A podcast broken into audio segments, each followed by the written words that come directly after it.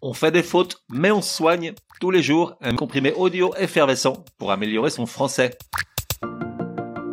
Comprimé numéro 76, paronyme numéro 3, la correcte définition de tous ces mots qui se ressemblent, tu connaîtras. Spolier et spoiler, oiseux et oisif, émigré et immigré, frasque et fresque. C'est reparti pour un tour avec nos chers paronymes, soit tous ces mots qui sonnent presque à l'identique, qui se ressemblent énormément, et donc qu'on mélange facilement et fréquemment, alors qu'ils ont des sens très éloignés. C'est parti avec quatre nouveaux paronymes. Spolier et spoiler. Seul le i change de place après le l dans le cas de spolier et avant le l dans spoiler. On va commencer par le second, spoiler, certainement l'anglicisme le plus usité depuis que les séries ont révolutionné le panorama audiovisuel. En gros, spoiler, c'est révéler un élément clé d'une œuvre au point de gâcher l'effet de surprise et le plaisir de la découverte pour celles et ceux qui ne l'ont pas encore vu, lu ou entendu. Par extension, un spoiler est un pauvre type détestable, une vraie tête à claque, même si lui n'est pas encore dans les dictionnaires.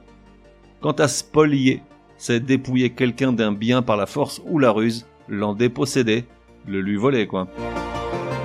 Oiseux et oisif Oiseux, adjectif, qualifie quelque chose qui ne sert à rien, qui est sans intérêt. En général, il se réfère à des propos vides de sens, comme ceux de Patrick lorsqu'il parle de l'air du temps et de la crise qui couvre.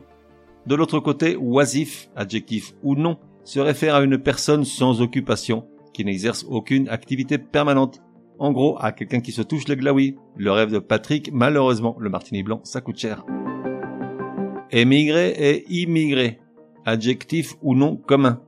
Ça fait des décennies que l'erreur est commise avec un enthousiasme sans cesse renouvelé, c'est formidable. Entre autres dans les médias, et ça vaut pour tout le champ lexical des deux mots, émigration et immigration, ainsi que les verbes émigrer et immigrer.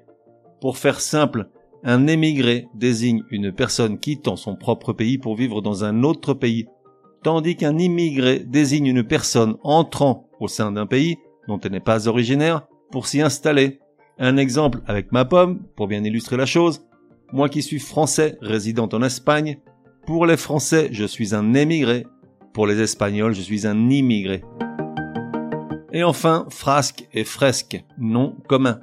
Frasque, souvent employé au pluriel, désigne généralement un écart de conduite, une action un peu extravagante mais sans trop de conséquences.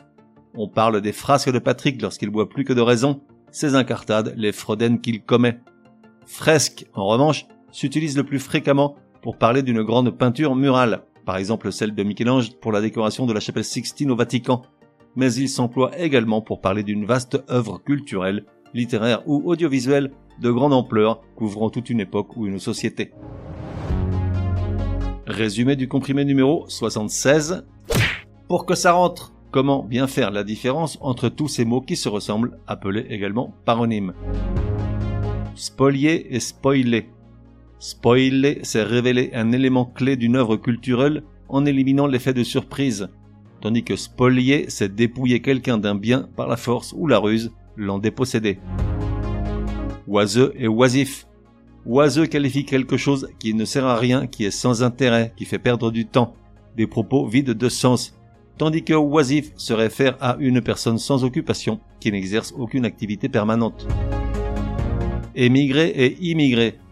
Un émigré désigne une personne quittant son propre pays pour vivre dans un autre pays, tandis qu'un immigré désigne une personne entrant au sein d'un pays dont elle n'est pas originaire pour s'y installer. Frasque et fresque. Frasque désigne un écart de conduite, une incartade, une extravagance sans conséquence, tandis que fresque peut être une grande peinture murale ou une œuvre culturelle de grande ampleur couvrant toute une époque. On fait des fautes, mais on soigne, te donne rendez-vous demain pour un nouveau comprimé, au moins aussi énervant que celui-ci.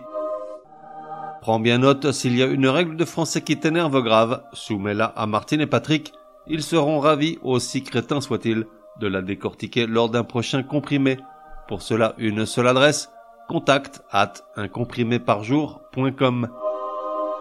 Enfin, n'oublie pas de laisser un chouette commentaire et tout un tas d'étoiles sur ta plateforme de podcast préférée ça serait drôlement chouki.